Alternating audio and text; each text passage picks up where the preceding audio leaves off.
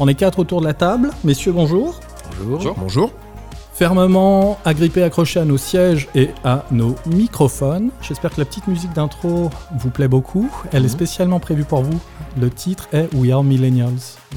Ça vous va Nous bien. qui cumulons à peu près les 450 à 500 ans autour de la table.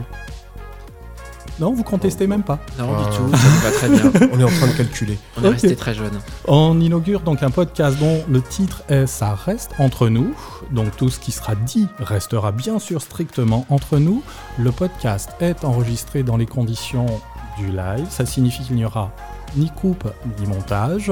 À nous d'être brillants, chers amis. Et puis on va pas pouvoir faire le compte à rebours. 3, 2, 1, ça reste entre nous. C'est parti. J'ai le plaisir de d'avoir autour de la table trois invités avec euh, par ordre d'apparition ou dans l'ordre des aiguilles d'une montre. Bonjour à tous, Clément Cagne, donc je suis responsable du pôle innovation pédagogique à IFP School. Salut Clément. Bonjour, Philippe Lacroix. Je suis le cofondateur avec Philippe Gilles d'un cabinet de conseil qui s'appelle ILDI, euh, que vous ne devez pas connaître, mais plutôt pour les événements qu'on organise le Digital Learning Day, le Neuro Learning Day, Learninov et l'animation de la Digital Learning Academy. Merci Philippe d'être parmi nous. Merci. Et Olivier Bernard, moi je suis professeur à l'IFP School, je suis conseiller pédagogique et fan de tout ce qui est digital, MOOC et digitalisation. Merci Olivier. Et de nœuds papillons. Et de nœuds papillons, c'est vrai, mais on n'a pas l'image, donc on voit pas. L'image n'est pas là, mais vous découvririez un magnifique nœud papillon imprimé en 3D, euh, parce que bah, Olivier euh, est un peu hyperactif, digitalement parlant. Oui, tout à fait. Effectivement, il est imprimé en 3D, tu as une très bonne vue. Oh, j'ai eu des indiscrétions. Quelqu'un m'a filé des tuyaux. ok, euh, premier épisode, donc on, va essayer quand même d'être euh, d'être pro, de bien se caler pour que les suivants ressemblent au premier, ou en tout cas que les suivants soient déjà meilleurs que le premier. On consacre euh, l'épisode du jour au MOOC, mais juste avant ça, puisqu'on est encore en tout début d'année, on a quelques événements qui se sont succédés. Certains ont clos l'année, puis d'autres l'ont rouverte, ou ont ouvert l'année 2019. On peut faire un tout petit arrêt euh, sur image et s'intéresser peut-être au premier de l'année. En tout cas, moi qui me viennent à l'esprit, je sais pas pour vous, c'est Learning Technology France. Euh, Clément, je crois que tu es le seul autour de la table qui a pu t'y rendre. Oui, tout à fait. Donc un événement organisé fin janvier, de mémoire 30 et 31 janvier. Mhm. Euh, donc un événement qui regroupe quand même beaucoup, beaucoup d'entreprises du secteur de, de l'éducation et, et de la pédagogie. Euh, voilà, très intéressant de, de voir les différentes innovations qui, qui sont représentées là-bas et aussi de participer à des conférences euh, bien menées. Vous avez eu des retours, euh, Philippe, Olivier, sur l'événement? Euh, mon associé Philippe Gilles a fait une conf d'introduction et a modéré quelques ateliers. Oui, euh, assez bon niveau cette année et surtout un salon qui prend de l'ampleur depuis sa reprise par euh, nos amis anglais, leur Closer technologie. ouais. C'est, ben, moi, en tant qu'exposant, j'ai la même perception euh, d'un salon qui prend de l'envergure, euh, des efforts et des moyens mis en œuvre par euh, justement Closer Steel euh, pour, pour en faire quelque chose vraiment, vraiment qui soit à la hauteur bah, de, Paris, si, si je peux dire ça comme ça. C'est un Lyonnais hein, qui parle. Donc et puis ouais, allez, petit bémol, mais ça c'est vraiment le propre des, des salons, les confs, euh, qui, qui ont parfois une teneur, une couleur un peu trop commerciale, mais tu vas pas reprocher à un commercial de faire du commercial. Non. C'est difficile. Donc, mais, mais en tout cas, il y avait là aussi un vrai travail qui avait été fait. Euh, bah à voir, à voir. Faudra en discuter avec les, les autres visiteurs qui ont pu s'y rendre, les exposants, pour voir quels résultats ils en ont retenu. Mais en tout cas, c'était pas mal. Puis un autre événement qui s'est déroulé en début d'année. Ah ouais, tiens, le, qui s'est terminé euh, jeudi dernier, le 7 février. Un truc Euh, comme ça, ouais. Un truc comme ça, le, le Day. Euh, c'est effectivement c'est la deuxième année de, de cet événement, le Neuro Learning Day. Euh, on a commis il y a quelques mois avec Nadia Medjad un ouvrage qui s'appelle le Neuro Learning, euh, qui a plutôt du succès. Euh, J'en suis très content pour ceux qui le lisent. J'espère que ça leur apporte ce qu'il faut. Mais comme euh, la lecture, c'est très complémentaire de- des expériences qu'on peut partager, on a organisé cet événement sur une journée avec euh, 16 ateliers euh, pour essayer d'approfondir des sujets et d'expérimenter quelques aspects du neurolearning. Voilà, on a eu une centaine de participants et pour faire écho au salon précédent, ce qui fait la valeur de l'événement, c'est les conférences. Puisque effectivement le, modèle économique est inverse. Hein. Dans un, salon, c'est les exposants qui payent et qui, payent, qui achètent leur temps de parole. là, dans nos événements, c'est les participants qui payent et eux, ce qu'ils veulent, c'est des conférences de qualité en face. Et donc, on voit les sourires des gens qui repartaient le soir. Ça s'est plutôt bien passé, oui. Mais ça fait partie, en tout cas, des événements, moi, dont j'entends pas mal parler, et, des personnes avec lesquelles vous avez travaillé chez ILDI, si je pense à, à Xos. Oui, tout à fait. Euh, bah, font partie de, ceux dont on m'a dit aussi du bien en termes de conf sur Learning Technologies, parce que bah, justement, peut-être qu'ils euh, voilà, ils savent en 20-25 minutes euh, bien positionner à la fois leur offre et puis le sujet. Exactement. Guillaume Copin fait très bien son, son boulot, à la fois de dirigeant et d'innovateur dans sa société, mais a, à mon avis, la bonne approche commerciale c'est qu'il parle de l'apport et des bénéfices de sa solution plutôt que de sa société lui-même. Euh, et donc, ouais, ouais, il a un très bon discours. C'est très clair et on apprend des choses quand on l'écoute. Le neurolearning euh, ah, Moi, j'ai lu, lu le livre. Et je le trouve très bien. Là, je peux vraiment le conseiller. Oh, je l'ai vu sur ton bureau. Tu as la ah. version luxe. Toi, ah. tu es un privilégié. Oui, c'est vrai. Ah non, non, non, c'est Clément qui a la version, luxe. Reliée sur du papier brillant, tout ça. Toi, tu as comme moi la version PDF. Et très bien. Vraiment très bien. Là, on peut vraiment le conseiller. Ok, à télécharger, Philippe. Euh, Alors le livre, le, livre. le livre Neurolearning est à acheter. Moi je parlais du livre Neurolearning. je, l'ai acheté. Et, le livre blanc euh, Oui, à télécharger. à télécharger. J'ai mélangé les deux sujets, mais oui, il y a le livre blanc à télécharger et le livre euh, il n'est pas épuisé? Euh, Non, c'est la quatrième réédition chez ah. Roll. Ils sont très contents. on est en train d'enrichir un éditeur français, très bien. Ah, on a fait le pitch, hein, là, franchement. Oui, on a euh, fait le pitch. Mais ça veut vraiment bien parce qu'il est vraiment fait pour les formateurs. Mm. Voilà, c'est vraiment le neurolearning pour les formateurs. Je, je, veux bien même faire la pub de celui-là. ok. On arrive au bout de, cette toute petite, toute petite intro. Je vous propose eh ben, que l'on aborde euh, dès à présent le sujet qui vraiment fait l'objet de ce podcast. Ce sont les MOOC. Et puis là, ben, si je peux me permettre une toute petite introduction, après je compte sur vous, messieurs, pour euh, justement alimenter principalement le temps de parole. On, va simplement s'arrêter sur euh, eh bien, vos expériences mutuelles, et euh, on a d'un côté IFP School qui n'en est pas à sa première, euh, à son premier MOOC. Et puis Philippe, toi qui as un angle euh, qui voit ça de plusieurs postes d'observation, non seulement tu en as fait, mais tu en vois faire et tu connais bien le paysage des offreurs. Donc je pense qu'on va pouvoir démarrer ça à peu près tout de suite. La petite transition musicale et tout. Pas mal, hein on dirait que j'ai fait très, très ma vie. ah, ça fait pro. Hein. Ok, super. Ça fait, ça fait, ça temporise. Enfin bref.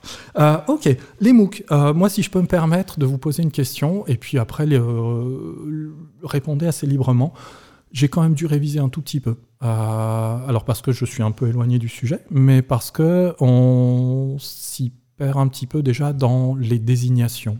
MOOC, SPOOC, Coke. Euh, et... Clom, si oui, tu veux parler en français. Et, alors, c'est ce que j'allais dire, je passe sur les traductions françaises parce que, alors là, ça y est, c'est fini, moi, vous m'avez perdu.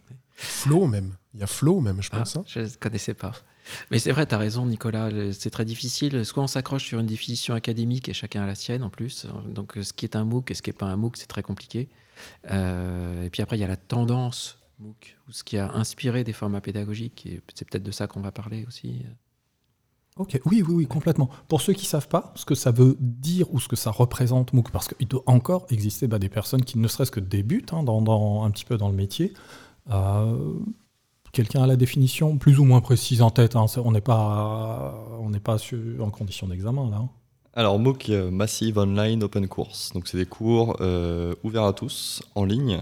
Donc tout le monde peut s'inscrire, tout le monde peut participer, suivre. En général, c'est des formats euh, sur plusieurs semaines avec des vidéos, des textes parfois pour accompagner ces vidéos et des petites évaluations. Donc qui vont du quiz jusqu'au serious game. voilà, avec à la fin un certificat. Voilà en gros pour. Et plus ou moins d'activités, d'exercices personnels et de devoirs à rendre, etc selon les formats. Et donc le fameux flow en français, c'était formation en ligne ouverte à tous. C'était une des ah. traductions officielles enfin, du, du, MOOC à un moment quand on a parlé de ces, acronymes. En fait. D'accord, on a vachement progressé en France hein, sur les traductions. il, y a, 20 ans, on a créé FOAD, là on a Flow. Waouh On avait quand même mis combien? 4-5 ans à trouver une traduction de, de l'expression e-learning. Que de temps gagné, que de temps gagné. Euh, alors, oui, il y a le MOOC, mais il y a ces. Je ne sais pas s'il faut parler de dérivés, euh, ou d'héritiers, ou d'enfants, ou de frères et sœurs. De cousins. De cousins. Oui, oui, le, format a été euh, dérivé dans pas mal de. réutilisé, par exemple, par des opérateurs de formation sous forme de SPOC, donc des formules payantes, avec le P pour private, donc des plus petits groupes. Euh, qui apportait comme intérêt euh, économique euh, de rapporter des sous à celui qui l'avait conçu, et comme intérêt pédagogique à celui qui le suit, c'est que c'est une population qui est un peu plus homogène, qui a des centres d'intérêt en commun, et donc on peut avoir un accompagnement plus contextuel, plus facile, parce que l'environnement des gens qui suivent le MOOC est le même, alors que quand on est dans une formule open, eh ben, on peut avoir des gens de tout horizon, et donc l'accompagnement pédagogique ou les exemples que peuvent donner un expert en réponse à une question, etc., n'ont pas le même sens pour tout le monde ou ne sont plus ou moins pertinents. Donc euh, voilà, il y a eu des dérivés. Ouais, parce qu'on peut dire donc un MOOC c'est ouvert à tout le monde, donc on peut avoir un nombre de participants qui vont d'une centaine à 100 000, 200 000. Et un SPOC, on va tourner autour de combien? Une cinquantaine, 100 deux... Cinquantaine. Voilà, une cinquantaine. Hein. Donc effectivement, les formats sont très différents. Les SPOC est peut-être arrivé après les MOOC à cause des, des difficultés qu'on avait avec les MOOC à gérer euh, un 100 000 personnes, vous imaginez Ou ah. pas, on n'imagine pas d'ailleurs. On peut en parler à l'AFPA euh, qui a été débordé avec ah son premier MOOC cuisine avec 45 000 inscrits. Euh, quand on voyait, toi qui aimes le, tout ce qui part dans tous les sens, Nicolas, les commentaires et, partaient dans tous les sens et c'est absolument pas modéré. Donc on peut vite se faire déborder sur un MOOC quand il y a du succès. On en avait un peu entendu parler de celui-ci, j'avoue. Oui, celui-ci, et puis celui, euh, pour faire un, tout petit flashback historique, mais qui avait pratiquement été un des premiers, c'était le MOOC gestion de projet, si je ne dis pas de sottises. Hein. Ça nous ramène à peu près à quelle époque, histoire de situer un peu la naissance des, des, MOOC euh, je crois qu'on en est à la 13e édition du MOOC gestion de projet. Donc, euh, c'est plus de 100 000 personnes formées. C'est un vieux de la vieille. et qui tient encore la route. C'est un des premiers MOOC français. C'est même peut-être le premier MOOC français, hein, je pense. Hein. c'est en tout cas moi, c'est ce que j'en avais également. Euh, c'est ce que j'avais comme info sur le sur celui-ci. Donc une bonne grosse dizaine d'années, c'est ça, d'existence euh, pour les MOOC. Ça vient des États-Unis, si je me trompe pas. Hein. C'était euh, les grosses universités américaines qui ont, qui ont, lancé un peu ça, notamment un professeur de quoi C'était quoi Ou le MIT ou euh, Stanford, mmh. qui, sur l'intelligence artificielle, je pense que ça a été un des premiers MOOC aussi qui ont été créés, où il a été aussi, il y a eu des, milliers de personnes qui l'ont suivi. Hein. C'est comme ça que l'histoire a commencé. Est-ce que je dis une sottise si je reprends le nom de ces universités pour leur euh, aussi attribuer la paternité des plateformes ah de MOOC que l'on connaît sous quelques-uns des noms euh... OpenEdX. edX euh, et, et d'autres encore. Coursera, c'est universitaire ou pas? Euh, je ne saurais pas te dire, Coursera. Ouais, oh, c'était vraiment voilà, comme ça une question un peu en l'air. Hein. Il s'agissait vraiment de. C'est vrai qu'on a, on a quelques noms qui, qui nous viennent à l'esprit. On, on, a peut-être tous et toutes déjà créé un compte sur ces, ces différentes plateformes pour avoir peut-être euh, consulter différents MOOC ou pas. Euh, j'avoue que j'ai essayé parfois, mais c'est là que ensuite les problèmes commencent. Et puis on va pouvoir euh, aussi parler, euh, parler un tout petit peu de ça. La promesse d'un MOOC, c'est quoi? Parce que j'entends depuis tout à l'heure des expressions comme massive, comme open, small, private. Qu'est-ce qu'il y a derrière la promesse d'un MOOC pour qu'on ait pu aussi qualifier ça quelque part à un moment donné de révolution? Pour que aussi dans la presse, qu'elle soit spécialisée ou non, l'expression les révolutions MOOC euh, reviennent à peu près cycliquement. Euh, on a encore récemment euh, des, titres, alors soit, enfin, qui sont souvent, enfin, des titres comme, je ne sais plus à qui, à qui attribuer la, la, paternité du titre, les MOOC font pchit. Euh, je ne sais pas si c'était pas le journal Le Quotidien Le Monde. Je crois que c'est un article du Monde. Euh, enfin voilà. Donc qu'est-ce qu'on a comme promesse derrière les MOOC pour qu'il y ait aussi justement ce, genre d'opinion qui, qui euh, ensuite soit formulée? Ah, Moi j'en vois deux. la première qui est très noble, régler le problème de l'éducation face à la démographie de la planète. Euh, si tu veux euh, éduquer tous les jeunes entre 10 et 20 ans qui ont besoin d'accéder euh, à du savoir, et que tu mets en, regard de ça les capacités des universités actuellement, pour régler le problème de formation, il faut construire une université de 5000 personnes toutes les semaines pendant 20 ans. ce qui n'est pas possible. Donc il faut trouver une alternative pour pouvoir former ces populations et donc le MOOC est une réponse à ce défi euh, ce challenge de, former les jeunes euh, dans les pays émergents, euh, ceux qui ont moins accès à, des universités, à la formation. C'est plus noble. Le, la deuxième chose, c'est de se dire les acteurs qui ont un business, qui ont un modèle économique sur la formation aujourd'hui, et qui se rendent compte qu'il va être difficile d'augmenter le chiffre d'affaires, d'augmenter la rentabilité, etc. Et que tu vois qu'il y a des mouvements qui sont capables d'attirer euh, des milliers et des milliers d'inscrits, tu dis, OK, ils vont s'inscrire pour l'instant parce que c'est gratuit, euh, mais euh, il y a peut-être moyen de faire un petit peu d'argent avec ça. Donc, on va surfer sur la vague du MOOC et on va dire qu'on fait du MOOC, on va dire qu'on a une offre MOOC, on va dire qu'on a des plateformes MOOC, on va dire qu'on a un catalogue MOOC. Et ça, c'est un peu moins noble comme, euh, comme succès dans le fait qu'on ait entendu de façon euh, fréquente et répétée euh, ce mot-là en disant que c'était l'avenir de la formation. D'accord. Chez IFP, la démarche, la volonté tient à, à quelle motivation ou quels objectifs? Donc, euh, bah nous, en fait, on a d'abord le fait de recruter des étudiants un petit peu partout dans le monde, donc le fait que ce soit accessible partout dans le monde. Donc, nous, on a clairement euh, une volonté de recrutement. Donc, on recherche des étudiants et des étudiants, des bons étudiants, et partout dans le monde. Et je ne sais pas combien on fait de pays, mais c'est 140 pays ou quelque chose comme ça. Le euh, dernier MOOC, c'était 5000 personnes et 110 pays. 110 pays, voilà. Donc, l'intérêt, c'est vraiment d'aller toucher tout le monde. Donc, ça, c'est le premier intérêt. Nous, ensuite, les MOOC, on les utilise comme un laboratoire de pédagogie. Donc, on va tester des choses. Euh, qu'on qu'on peut pas toujours faire en présentiel. Donc on se teste. Hein. On a fait, euh, bah, on en parlera peut-être, mais des, des, serious games ou des choses comme ça en ligne. Euh, pour l'instant, tous nos MOOC sont gratuits. Donc là aussi, c'est une problématique un petit peu ce qu'on disait, c'est qu'au départ, les MOOC bah, étaient gratuits. On voit bien qu'un MOOC, bah, ça coûte cher à faire. Donc si on n'a pas une stratégie derrière, on peut pas faire euh, du bénévolat et des choses gratuites, ça existe malheureusement pas beaucoup. Donc nous, on a clairement un objectif bah, de recrutement. Donc ça fait partie de. Finalement, c'est comme une dépense de communication. Hein. voilà, nous on dépense notre communication en faisant des MOOC, et on voit bien qu'ensuite ces MOOC, bah, comme ils sont créés, on va pouvoir peut-être derrière les vendre à des entreprises. Et là, c'est plus du bénévolat cette fois-ci, enfin du bénévolat au moins de la communication, du recrutement.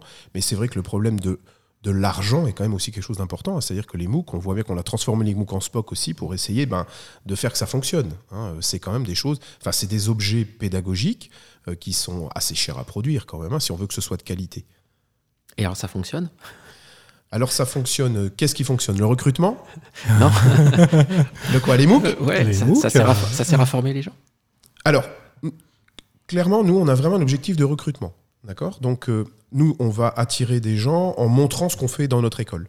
Donc, on a, il y a effectivement de la formation, hein, c'est clair, ça va être de la formation, mais on n'est pas, euh, ça va pas venir en remplacer ce qu'on fait à l'école. Donc, c'est vraiment de la formation pour les gens qui vont rentrer à l'école, pour se dire, ouais, c'est ça que je voudrais faire. Alors, moi, je pense que les MOOC, ça forme, ça peut former, ça dépend ce qu'on met comme objectif derrière, et ça dépend comment on le conçoit. Le problème, je pense, de beaucoup de MOOC, enfin moi, ce que j'ai regretté, parce que moi j'en ai fait pas mal des MOOC, j'en ai pas fini beaucoup, mais j'en ai fait pas mal.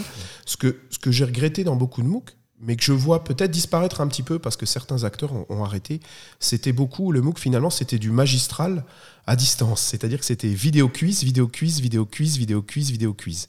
Et je connais certains MOOC, bon, par exemple ceux de l'Institut Mines Télécom, que j'aime beaucoup parce que là, il y a une vidéo et plein de choses très pratiques à faire. Mmh. Par exemple, vous faites, euh, bah, je vais parler de l'impression 3D puisque j'ai fait un nœud papillon que j'ai autour du cou. Mmh. Euh, ben, par exemple, vous apprenez à faire, à dessiner le nœud papillon.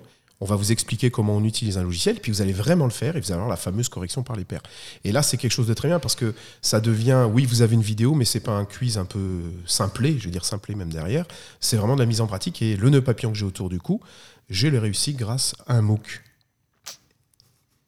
Euh, euh, à ce titre, Olivier, tu, alors tu en as suivi, euh, tu le dis, Clément aussi, hein, probablement.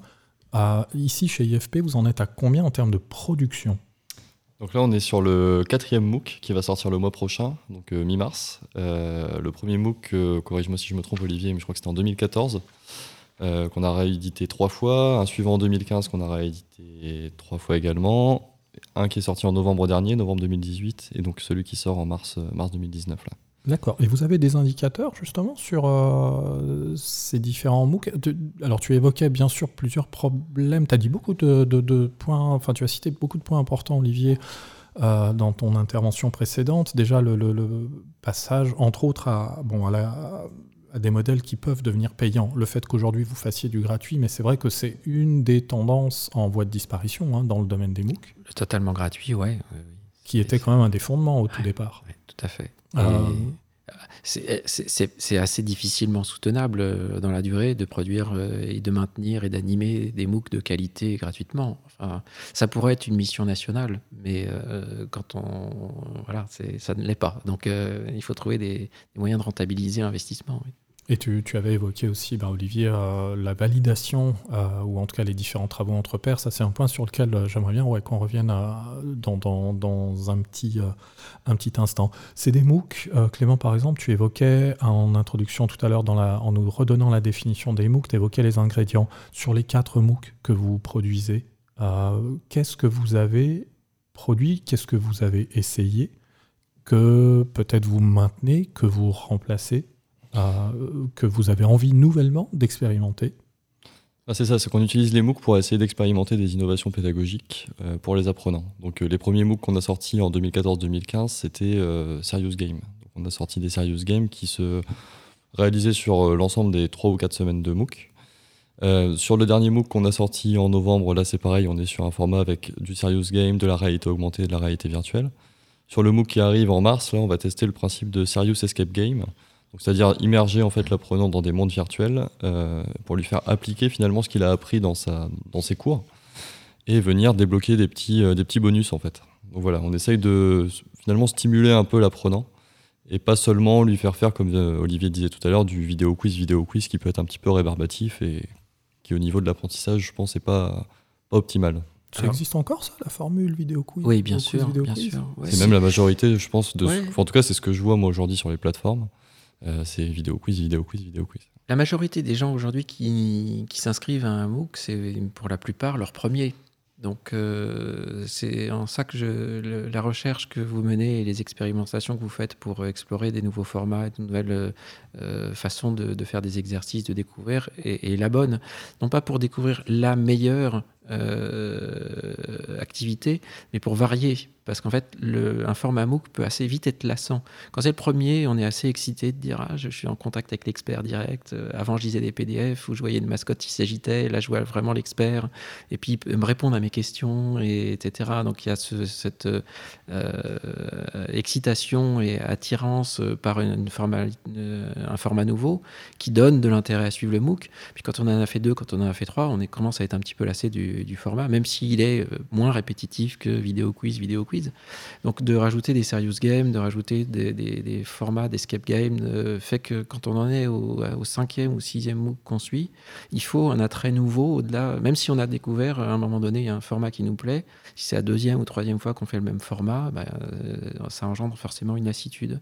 Pour, pardon, excuse-moi, pour les apprenants, mais également pour les, pour les formateurs. Exactement. Et pour que finalement les deux s'amusent et fait que, enfin, fait que la magie elle, s'opère, bah, il faut que ça, qu'on maintienne la motivation des deux côtés. Et c'est pas facile non plus du côté de l'équipe euh, de formateurs, enfin d'encadrement. Et donc le fait de changer de, alors pas de rythme, de modalité, ce qui fait que le nouveau, ben, les gens ils continuent à dire ouais, on essaye quelque chose de nouveau. Personnellement, quand euh, je modère ou j'anime le, MOOC euh, Digital Learning pour les responsables de formation qu'on a fait avec Youno, parenthèse pub terminée, j'en suis à la dixième session et euh, ouais, il y a une lassitude. Quand on ne varie pas les activités pédagogiques et que c'est la dixième fois qu'on corrige des, ou qu'on répond à des questions qui sont toujours les mêmes, même si elles sont tout aussi pertinentes et tout aussi malines, les questions, il y a une lassitude à répéter euh, dix fois la même chose. Et là, ce qui est intéressant, c'est qu'on voit dans certaines études que l'implication et des participants, mais également des formateurs, influence directement le, nombre de personnes qui vont terminer le MOOC. Quoi. Bien sûr. Et, c'est ça qui est intéressant, c'est qu'il n'y a pas que les participants, il y a aussi la motivation des participants, mais aussi la motivation bah, de l'équipe encadrante, de l'équipe pédagogique. Quoi. Ce qui manque souvent d'ailleurs dans les MOOC, c'est une modalité qui est euh, pas fonction de la technologie qu'on a utilisée ou du format pédagogique, c'est le fait d'être euh, euh, motivant pour euh, celui qui. On a toujours tendance à penser que le MOOC, il faut attendre qu'il y ait des réponses, qui, des questions qui soient posées pour euh, mettre de, l'interactivité dans le, dans le MOOC. En fait, non, il faut être très proactif. Il faut déceler les gens qui sont sur le point de décrocher et il faut euh, les contacter directement, les relancer, leur poser une petite question. Ce que fait un, prof tout à fait naturellement, sans même se rendre compte en salle, hein, quand il voit qu'il y a des gens qui décrochent, il, il, retourne un peu vers eux. dans un MOOC, c'est moins facile de voir les gens qui commencent à décrocher, mais il faut quand même avoir les outils pour ça et essayer d'aller retourner tourner vers eux. Ça, c'est les grandes questions de qu'est-ce qu'on fait pour que les gens aient la motivation de terminer un MOOC. Hein. Le taux de complétion, je ne sais pas si on, aborde ce sujet-là en fonction du temps qui nous reste, mais...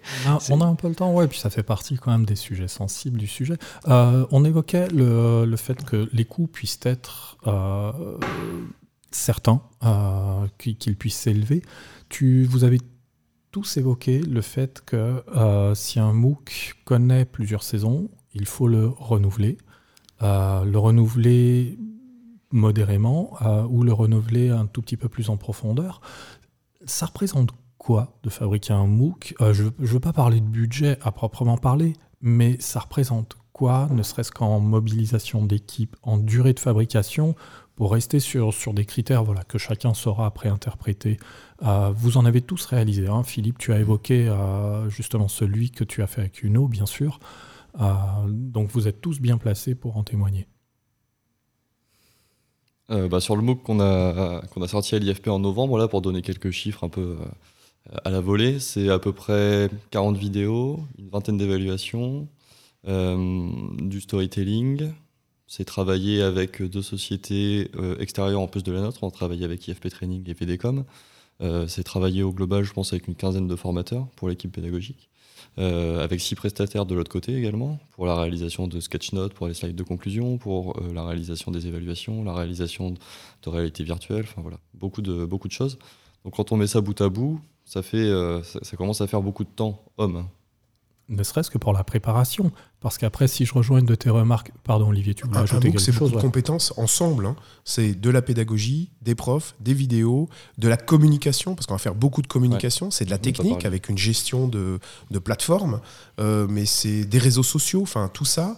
Euh, c'est euh, finalement un MOOC, c'est beaucoup de compétences. Et ce qui a été un petit peu, moi je pense, là pour le coup, une vraie révolution dans les équipes pédagogiques, c'est qu'un professeur, un professeur, un enseignant, un formateur, appelons ça comme on veut, en fonction d'où on travaille, euh, on l'a mis dans une équipe projet qui était multidisciplinaire. Et finalement, il s'est rendu compte qu'il était, euh, ben voilà, il y avait plein de choses autour, autour d'un au départ d'un enseignant qui est une personne devant un auditoire ou un formateur devant un tableau blanc, peu importe. Et, c'est ça qui est intéressant, je pense, dans les MOOC, c'est cette multidisciplinarité pour arriver à un produit final, euh, bah, finalement assez complexe et qui demande beaucoup de travail et, tout ce qui va avec. Quoi. Et l'investissement ne se résume pas seulement à la fabrication. Là, je rejoins Philippe, une de tes remarques, c'est qu'il faut aussi être présent pendant eh la, période donc d'ouverture du, euh, du MOOC. Et en plus, il se pourrait qu'il faille plusieurs métiers qui interviennent. Tu as évoqué ce que l'on appellerait un tout petit peu plus communément, et si on était peut-être un tout petit peu plus québécois, du tutorat. Oui, tout à fait. C'est indispensable hein, euh, d'encadrer euh, les participants et pas que faire du feedback sur euh, les questions qu'ils posent ou leur réussite aux évaluations. Hein. C'est les interpeller individuellement ou globalement. C'est rajouter de l'actualisation parce que c'est toujours plus facile d'actualiser dans les commentaires ou de, corriger un contenu qui commence à être un peu obsolète plutôt que de s'y remettre à le refaire complètement. Euh, donc oui, c'est pas mal de, boulot, d'accompagnement et de tutorat euh, si on veut que ça marche. Il n'y a pas d'autocombustion euh, dans, un MOOC. Hein, les, gens ne se forment pas par eux-mêmes. ou alors c'est très très rare. il faut mettre un peu d'énergie dans un MOOC pour que les gens avancent. Bah, complètement. Comment vous faites, Olivier, vous? Ah, au niveau du tutorat, oui, c'est ce que j'allais dire. Donc au niveau du tutorat, on a des systèmes parce que finalement les plateformes, elles permettent aussi de suivre les gens. Et si au début on avait commencé nos MOOC sans tutorat, et maintenant on fait beaucoup de tutorat. Donc on a même maintenant nos enseignants. Bon, nos enseignants font du tutorat et suivent les problèmes techniques, mais on a également nos étudiants qui accompagnent des étudiants des MOOC. On a eu au dernier MOOC des gens qui ont créé des meet-up donc on, allait, ils sont venus à l'école, donc on a eu des groupes qui sont venus à l'école, donc il se passe vraiment des choses, et puis on va observer la façon dont les gens participent à la plateforme, repérer ceux qui ont décroché, alors c'est beaucoup de travail, hein, parce qu'on met les gens dans des, blocs, et on va essayer de récupérer les gens qui ont décroché en leur emmenant des mails, des compléments d'information, en allant les rechercher, et ça c'est aussi euh, quelque chose, bon nous on, fait, on, essaye d'accompagner les gens le mieux possible, c'est un travail qui est énorme, mais le tutorat on y croit beaucoup nous dans les MOOC, hein. vraiment beaucoup. Il faut plus qu'y croire. Hein, enfin, vous avez la preuve, j'imagine, tous les jours que sans, ça marche pas très bien et qu'avec, ça marche très très bien. Donc c'est vraiment le, truc. Juste un petit point sur l'actualisation. Il y a bien évidemment l'obsolescence des contenus sur le fond. Euh, puis il y a aussi le côté effet de, de, mode. les premiers MOOC, c'était l'expert debout, filmé sur fond vert avec des mots incrustés. c'est rigolo parce qu'on a reproduit, on a mis l'expert comme sa position de prof dans la salle, on l'a mis loin et on le voit debout. et ça, ça, ça, commence à dater un peu. Maintenant, on voit beaucoup plus l'expert en situation, assis dans une banquette, en train de marcher, etc. Enfin, quelque chose de plus décontracté, comme si on était en train de partager quelque chose avec lui, plutôt que de l'observer de loin. Donc au-delà même de l'obsolescence des contenus, il y a l'obsolescence de la forme, euh, où il faut euh, bah, tous les, les 3-4 ans euh, remettre un coup de peinture là-dessus, parce que ça ne le fait plus. quoi. Ça veut dire que refaire un MOOC, c'est aussi, enfin, il faut le réadapter, le faire vivre tout le temps, il faut le faire vivre. Je vous donne un exemple qui vient un petit peu en, pas en synthèse, hein, mais en illustration de tout ce que vous venez de dire. Euh, j'ai trouvé ça sur le site innovation-pédagogique.fr. Si je ne dis pas de sottises, je vous parle d'un MOOC proposé par Télécom Evolution, qui mmh. donc euh, dit que une des euh, forces du MOOC proposé, c'est le recours à des coachs, et qu'il serait quelque part un petit peu les clés de la réussite. Alors je vous donne deux, trois chiffres. Il revendique uniquement 5% d'abandon. Mhm. Euh, voilà, après, euh, on, peut, on peut croire véritablement dans les chiffres et ou espérer qu'il soit bon, euh, pourquoi pas. Pour un MOOC de 4 mois qui représente 100 heures, et qui, euh, tu as dit quelque chose d'intéressant, Olivier, tout à l'heure, si j'ai bien écouté, euh, me fait dire qu'un MOOC, ce n'est pas obligatoirement du distanciel, puisque pour celui dont je vous parle, il y a 13 demi-journées aussi prévues d'ateliers, c'est-à-dire de regroupements, pendant qui sont même primordiales, fondamentales, pendant lesquelles il se passe beaucoup de choses pour pouvoir justement ricocher, rebondir.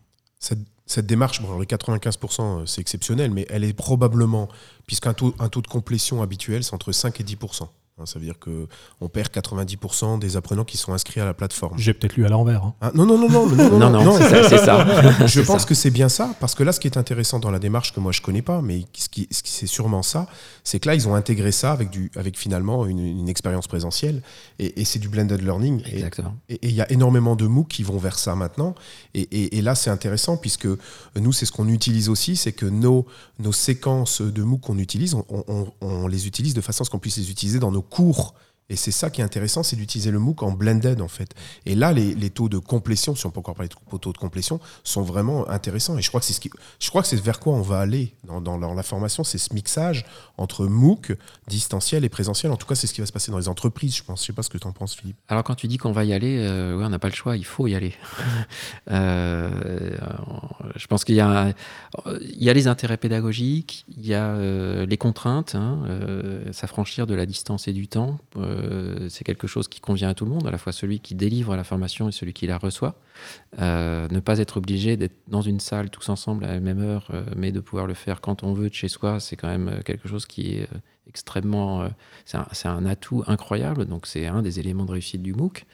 Mais il y a aussi le contexte, et, et, on parlerait de révolution, mais je crois qu'en 2019, la révolution, elle est aussi sur les contraintes réglementaires pour les entreprises, pas pour forcément pour le milieu universitaire ou éducation, mais pour les entreprises, euh, il va falloir trouver des solutions à la contrainte de, la réforme de la, de la, formation, où le cofinancement pour les entreprises de plus de 50 salariés n'existe plus.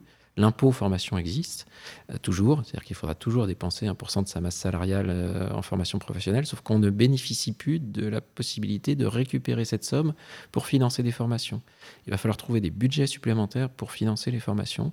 donc les entreprises vont essayer de trouver des formations les moins chères possibles et se tournent donc vers des formats qui sont plus économiques que le stage. Euh, le MOOC est une solution. Pour le salarié, celui qui va vouloir accéder à des formations, ben, les entreprises vont lui dire bah, T'es gentil, mais en août, euh, en octobre, tu vas avoir ton application CPF, tu vas la télécharger, puis tu vas cliquer euh, sur les rubriques qui t'intéressent, et puis en fonction de ce qu'il y a dans ton CPF, tu vas euh, choisir une formation, si tu peux te l'offrir, et ça sera financé automatiquement par la Caisse des dépôts, et tu vas recevoir ton, ton inscription, débrouille-toi tout seul. Sauf qu'à 15 euros de l'heure de CPF, par rapport à 45 ou 50 euros de l'heure de formation aujourd'hui, va falloir trouver des formations qui coûtent trois fois moins cher. Donc il va falloir les fabriquer, ces, formations qui coûtent trois fois moins cher. Donc euh, c'est le MOOC, c'est plus qu'une intention, c'est une obligation presque maintenant. Mhm. Et se posera donc la question, euh, dans laquelle je vais englober plusieurs choses, c'est vraiment peut-être un des derniers euh, points un peu majeurs dont on, peut encore traiter dans le temps qu'on s'est imparti. ça relève, ce point-là porterait sur, globalement, l'évaluation, la certification et la reconnaissance, justement, des diplômes ou des certificats acquis. Est-ce que dans vos démarches, ici, à, à IFP School, vous avez déjà quelque chose qui va en ce sens? Alors nous actuellement on fait que la certification de MOOC, hein, d'accord? Donc c'est une certification de participation à un MOOC, d'accord? De On participation. ne donne pas encore de crédit euh, d'enseignement. Euh, par contre, on les voit apparaître beaucoup. hein. Un de nos objectifs, c'est de recruter des gens un petit peu partout dans le monde. Dans les CV, je peux vous dire qu'on voit apparaître nos certificats un petit peu partout. Là aussi, il y a des cultures qui sont différentes. hein. Donc, nous, 50% de nos étudiants viennent du monde entier. On voit qu'il y a des cultures qui vont mettre leurs certificats en avant sur leur LinkedIn, en avant sur leur CV. C'est peut-être pas un diplôme, mais pour eux, c'est la même chose.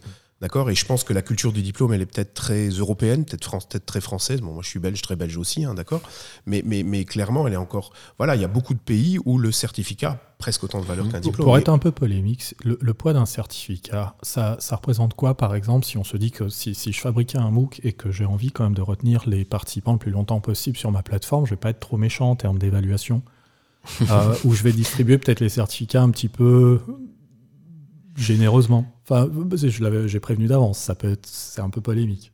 C'est cynique, mais c'est vrai. Un peu, hein. j'avoue. Mais c'est vrai, oui, c'est une réalité. C'est quand tu, quand tu finis, tu as ton certificat, comme euh, exactement ce qui se passait en, en formation traditionnelle, euh, formation professionnelle. Tu, as suivi les trois jours de stage, tu repars avec ton certificat, sans avoir final- répondu à aucune question. C'est finalement le même style de certificat Ouais. qu'une formation. C'est plutôt. on, rép- on répond un peu plus de questions. Donc c'est pas mieux, pas pire. Mais- Ouais. Non, mais il est plus juste d'appeler ça un certificat d'achèvement plutôt qu'un certificat de réussite. Et oui, parce que se poserait aussi la... Après, il y a quand même euh, une notion différente, c'est qu'un MOOC c'est étalé dans le temps, alors de plusieurs semaines, au moins un mois. Donc quand on a réussi à, à- à être assidu pendant un mois sur un domaine, quelque part, il y a quand même une notion de, de réussite, au moins être assidu dans certains domaines, qu'on n'a pas dans un stage de trois jours. Tout Enfin, à fait. Et puis, dans un stage de trois jours, on peut fermer les yeux et penser à autre chose. Euh, faire ça devant son écran en train de suivre un MOOC, c'est assez difficile, sinon on n'arrive pas à répondre au quiz. Donc, euh, Et je pense que c'est pour ça, donc par exemple, dans certains MOOC on va, on va mettre l'évaluation, pas par des quiz, mais par autre chose, vraiment une essa- un essai de mise en pratique. Alors ça s'adapte peut-être pas à tous les MOOC, mais quand nous on fait des serious games, on se retrouve en train de piloter euh, une voiture, on doit construire les, les moteurs dans une voiture pour moins polluer. On est en train de mettre en pratique en vrai sur un simulateur. Quand, quand mon- j'ai fait mon nœud papillon, c'est la même chose. J'ai réussi à faire quelque chose. Donc là, je passe un petit peu du savoir théorique au savoir-faire. Et, et là, le MOOC, je- on peut peut-être parler de compétences un petit peu à la fin quand même. alors pour les MOOC que vous faites, j'en doute pas, mais c'est Y peut-être compris pas, ceux de euh, l'IMT, hein, ouais, euh, où vraiment il y a un objectif de je fabrique quelque chose, Mhm. je teste quelque chose. C'est pas la majorité, je pense. C'est les, les- ceux de, de Coursera, par exemple, rares sont ceux qui mettent ça en œuvre. euh, La, la- la vraie réalisation de quelque chose en lien avec le thème de- du MOOC qu'on est en train de suivre. Et pourtant, je pense que c'est possible très souvent. en Bien fait. sûr, bien sûr. Ça demande un peu plus de compétences et un peu plus de moyens. et- mais je pense que le déficit, il est plus dans les compétences que dans les moyens. On a fait un assez large tour des MOOC, en tout cas de ce que l'on pouvait en dire, en fonction aussi de vos, expériences respectives. Je crois qu'on pourrait encore continuer, on pourrait parler des plateformes, on aurait pu continuer aussi sur le thème justement de l'évaluation, la certification. Euh, si vous voulez bien, chacun un petit mot de la fin pour euh, conclure sur justement votre perception bah, des MOOC en 2019-2020. Euh, le poids que ça peut prendre dans vos secteurs d'activité respectifs, que ce soit pour l'éducation, formation, que ce soit dans l'entreprise. Philippe, toi, tu as aussi une forte expertise euh, de ce point de vue-là. Alors moi, je dirais le mot de la fin. Le, le- MOOC euh, a, a été une bouffée d'oxygène euh, par rapport au déçu du e-learning. Euh, parce que derrière les MOOC était accroché euh, le succès des inscriptions, des gens qui euh, apprécient ce- cette nouvelle modalité de se former, d'être libéré de pas mal de contraintes. Donc ça a été quelque chose qui a redonné de l'intérêt à la formation dans le monde professionnel. Euh, pour l'instant, il n'y a pas trop de déçus des MOOC, même si on voit des articles un peu euh, provocateurs sur le fait que ça a fait pchit.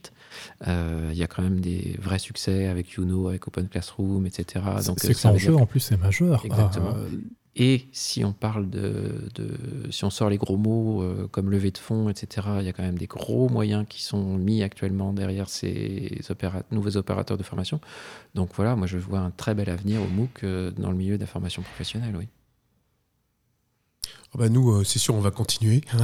et on va continuer à utiliser ça comme un, comme un laboratoire d'essai. Moi, je pense que les MOOC, ça va continuer. Ça va se transformer parce que, parce que je pense qu'on va quitter un petit peu. Il va falloir qu'on quitte. On va devoir passer à plus de diffusion, mais il va falloir faire attention à garder la qualité de ce qu'on fait. Et euh, voilà, on va avoir tendance à faire de plus en plus pour un tas de raisons. On sera peut-être obligé, mais on sera, il va faire très attention à la qualité de ce qu'on fait, notamment à, à l'évaluation. Donc moi, je crois que les MOOC, c'est pas fini. Hein, et ça fait pas pchit. Est-ce que, est que ça peut intégrer des technologies supplémentaires, Clément Je pense qu'on peut intégrer des technologies comme l'intelligence artificielle, comme par exemple les chatbots. C'est vrai que c'est quelque chose qu'on n'a jamais testé, ça encore, euh, dans les MOOC à IFP School. Pourquoi pas dans le prochain? Je sais pas ce que vous, ce que vous en pensez. Alors, si, si, tu trouves un chatbot intelligent, je suis, je suis hyper preneur. Pour l'instant, j'ai trouvé un peu cucu, mais bon. c'est vrai qu'ils disent qu'on leur a demander de, de répondre. Euh, en tout cas, on, je ne sais plus quel est, quel est l'acteur justement qui, qui, en parle, euh, machine learning, intelligence artificielle, et puis c'est vrai dans, dans, dans, un rôle un petit peu secondaire encore, les chatbots. Alors je vous invite à tester, euh, pourtant je les aime bien, hein, le, les, les, leçons par chatbot de Corp Academy. Ouais. je vous laisse tirer les conclusions par vous-même. Et eh ben voilà. On essayera. on, a, on, a, on a un petit peu le mot de la fin. Messieurs, un grand merci. Olivier Clément pour euh, nous avoir reçus ici chez IFP. Un tout grand merci à vous d'être venu, euh, c'était super, comme d'habitude. Un plaisir de vous voir. Philippe aussi, un plaisir. un vrai plaisir. Philippe, un grand, grand merci de, t'être rejoint à nous pour euh, bah, ce premier épisode, qui traitait évidemment de manière non exhaustive des MOOC, c'est à reproduire. Euh, moi, je sais pas, je vous donne rendez-vous au prochain épisode. Je sais pas encore exactement quand, si, je sais quand ils seront enregistrés, je sais à peu près quels seront les thèmes. On parlera justement d'un thème dont on a pu parler, c'est-à-dire les apprentissages entre pairs. Euh, un des prochains épisodes aussi euh, traitera justement des données en formation. Et puis il y en a bien d'autres, bien d'autres encore à venir. Et tout ça restera entre nous. Ça restera entre nous, ce ne sera pas divulgué. Ça ne passera que sous le manteau. Merci encore. Au revoir. À bientôt. Salut.